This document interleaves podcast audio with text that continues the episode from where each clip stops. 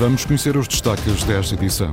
Grupo SATA transportou no ano passado 2 milhões e 400 mil passageiros, mais 25% do que no ano anterior.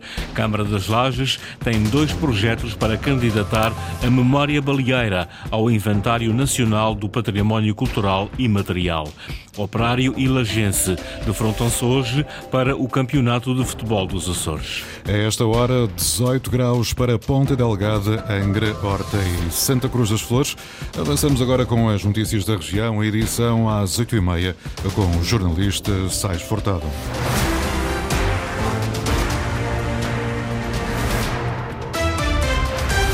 O Grupo SATA transportou no ano passado 2 milhões e 400 mil passageiros. É um aumento de quase 25% face ao ano anterior. Luís Branco. A Azores Airlines e a Sater Açores transportaram no ano passado 2 milhões e 400 mil passageiros, um aumento de quase 25% face ao ano anterior.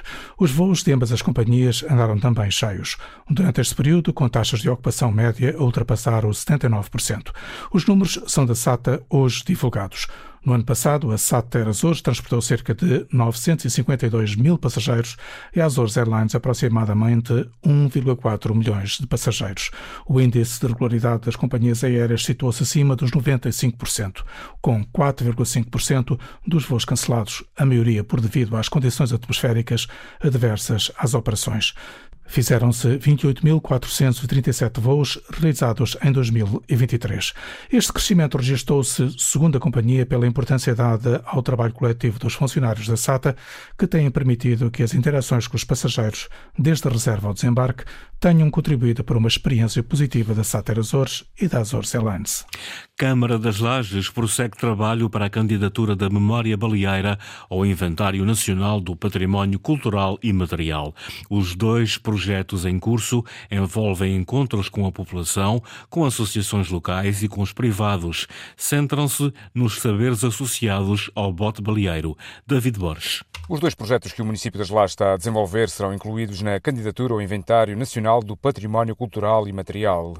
A candidatura desenvolve-se à volta dos saberes associados ao bote baleeiro, o que levou o município a promover encontros com as associações locais e também com os privados para absorver a memória baleeira do Conselho e tentar cativar as novas gerações. Os mais jovens eh, começam uh, não, não não, não estão a ter aquela motivação que há uns anos atrás uh, se encontrava e é uma forma também de garantir uh, as futuras uh, tripulações para estes botes baleeiros para que as regatas se continuem a realizar. Manuel Pimentel, vice-presidente do município das Lajes. No âmbito deste trabalho, o município já promoveu em várias freguesias encontros sobre o bote baleeiro e a participação tem sido surpreendente. Ao longo de todo este tempo em que se utilizou os botes eh, nas regatas, as Lajes apresentou-se sempre com muita participação. Daí, esta reunião ter tido também muitos, participa muitos participantes e isso de facto é muito bom para nós porque são ouvindo essas pessoas que podemos tirar eh, a informação que pretendemos precisamente para fortalecer esta candidatura. Estes encontros participativos têm permitido ao município registar e reportar a história da conservação da atividade económica da baleação na desportiva e patrimonial das regatas, além de promover a partilha de memórias e experiências dos tripulantes das embarcações, do público, dos baleeiros e dos seus familiares, sem esquecer também os construtores do património baleeiro. Daqui a precisamente uma semana começam a subir aos palcos da Ilha Terceira as danças e bailinhos do Carnaval. Este ano são 57, mais do que em 2023. Eduardo Mendes. Um, dois, um, dois, três. Voltou o Carnaval das danças, bailinhos e comédias à Ilha Terceira. Este ano, 57 grupos sobem aos cerca de 40 palcos, divididos pelas freguesias. Está dentro do normal, mais ou menos do normal que, que há todos os anos. Roberto Borges tem 37 anos de carnaval, é autor e ator. Há inspiração sempre, há sempre ideias, há outras melhores do que outras. Por vezes há ideias que, que, envolvem muito trabalho. Por exemplo, um ano como este, que, que o carnaval é muito, é muito cedo. Hum, às vezes temos que pensar um bocadinho nisso, ok? Quanto tempo temos para fazer um determinado projeto? Este ano eh, pensamos nisto tudo também Uh, e fizemos uma coisa para poder ensaiar em mais ou menos quatro semanas e, e é o que estamos a fazer. Sem dúvida que o Carnaval é, é, a maior escola de cultura que nós temos cá na ilha, eh, tanto na parte da representação, da escrita, na parte musical. A maior parte dos jovens iniciam a aprendizagem de um instrumento para sair no Carnaval, toda uma escola de cultura. E, e nós vemos isso nos dias de Carnaval, palcos cheios de jovens, há toda uma continuidade garantida e uma passagem de geração para geração. José Esteves trabalhou este ano com cerca de 15 grupos, entre autor de assuntos ou cantigas, uma entrega à tradição e à cultura que nem sempre é fácil de explicar. É preciso gostar muito para tirar do nosso tempo e gastar dinheiro para, para, para divertirmos as pessoas naqueles quatro dias. É difícil porque isto só se percebe estando cá. Que as pessoas ficam a olhar para nós como tipo, eh, esta gente não é deste mundo, é de um outro sítio qualquer. De 10 a 13 de fevereiro, o Teatro Popular e a música regressam aos palcos. Por enquanto, continuam os ensaios.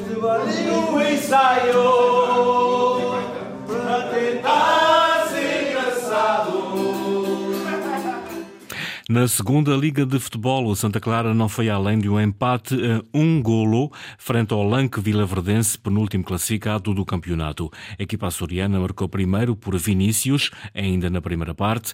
O empate aconteceu já na segunda metade num golo de penalti apontado por Afonso Soares. Aos 92 minutos, o Santa Clara podia ter feito o segundo golo, mas Safira não conseguiu converter o pontapé de penalti. Na sala de imprensa, Vasco Matos, treinador de Santa Clara, assumiu que a sua equipa não merecia vencer o encontro.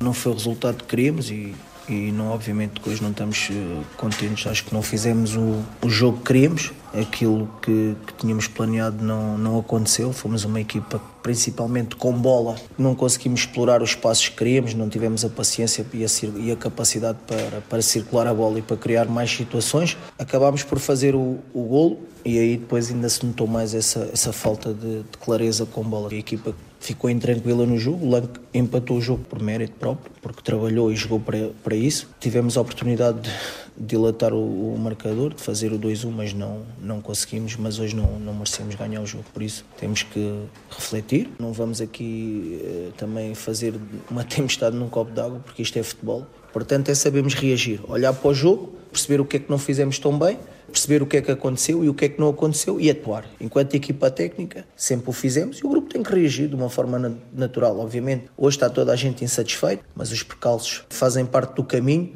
Vasco Matos, treinador do Santa Clara. Ainda no futebol, este sábado é dia de Campeonato de Futebol dos Açores, uma jornada que tem jogo entre os líderes da prova. Carlos Rodrigues. É a jornada que marca o meio do campeonato que tem liderança repartida entre Operário e Lagense, equipas que se defrontam defrontam no João Gualberto Borges Arruda, na cidade da Lagoa. Para Bruno Vieira, treinador do Operário, este jogo pode ser decisivo. É o jogo cartaz da jornada, da última jornada da primeira volta. Claramente um jogo importante que pode ditar já alguma coisa, sendo um campeonato muito curto, poder já ter três pontos de vantagem e confronto direto da maneira que o campeonato está, está moldado pode já ser algo significativo. E o Lajança é uma equipa muito organizada, com boas individualidades, muito boas individualidades, e temos de estar muito atentos nesses aspectos. A estratégia é muito simples, ser rigorosos nas nossas ideias, nos nossos princípios, ser dinâmicos, saber os pontos que temos que explorar, procurar rentabilizar essas situações e poder alcançar os três pontos. Do outro lado, o Lagense com o técnico João Abel Cruz a não abrir muito o jogo. A estratégia eu não posso desvendar. Agora, em relação ao operário, é uma equipa com qualidade, muita qualidade hum, individual, eh, experiente, uma equipa madura, uma equipa hum, que domina bem, que domina bem os momentos do jogo cínica no bom sentido, não tem qualquer tipo de problema, por vezes, de, de dar iniciativa ao adversário, sente-se confortável em momentos de organização defensiva e explora muito bem o momento da transição ofensiva.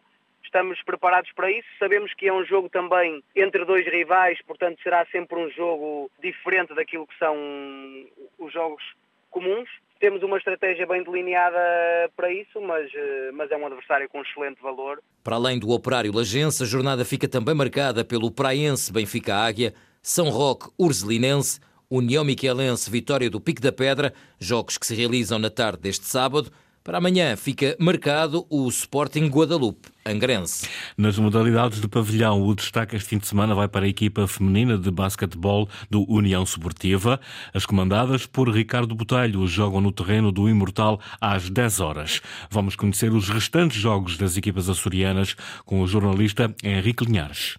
Continuando no basquetebol, o Lusitânia joga hoje no terreno da Ovarense às 20 horas, numa altura em que a turma da Ilha Terceira ocupa o último lugar da Liga Masculina. Já no voleibol, a Fonte do Bastardo recebe às 18 horas de hoje o Voleibol Clube Viana. A turma da Praia da Vitória é a sexta classificada na segunda fase, com 10 pontos. Nos femininos, o Clube Capa defronta amanhã, fora de portas, às 14 horas, o Ginásio Clube Vila Condense. O conjunto orientado por João Corronha está no primeiro lugar da fase de manutenção. No Hockey em Patins, segunda Divisão Nacional Zona Sul, o Candelária desloca-se ao terreno do Passo de Arcos. O encontro tem início às 17 horas. Os picuenses estão na quinta posição, um lugar abaixo do adversário de hoje.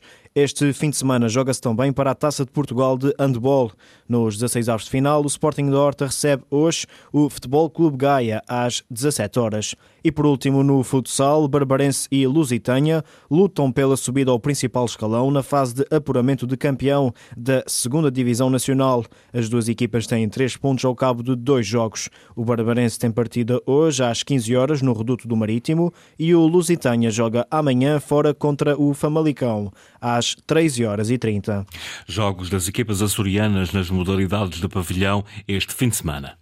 Foram as notícias da região, edição das 8h30, com o jornalista Sais Furtado. Notícias em permanência em cores.rtp.pt e também no Facebook da Antena Açores.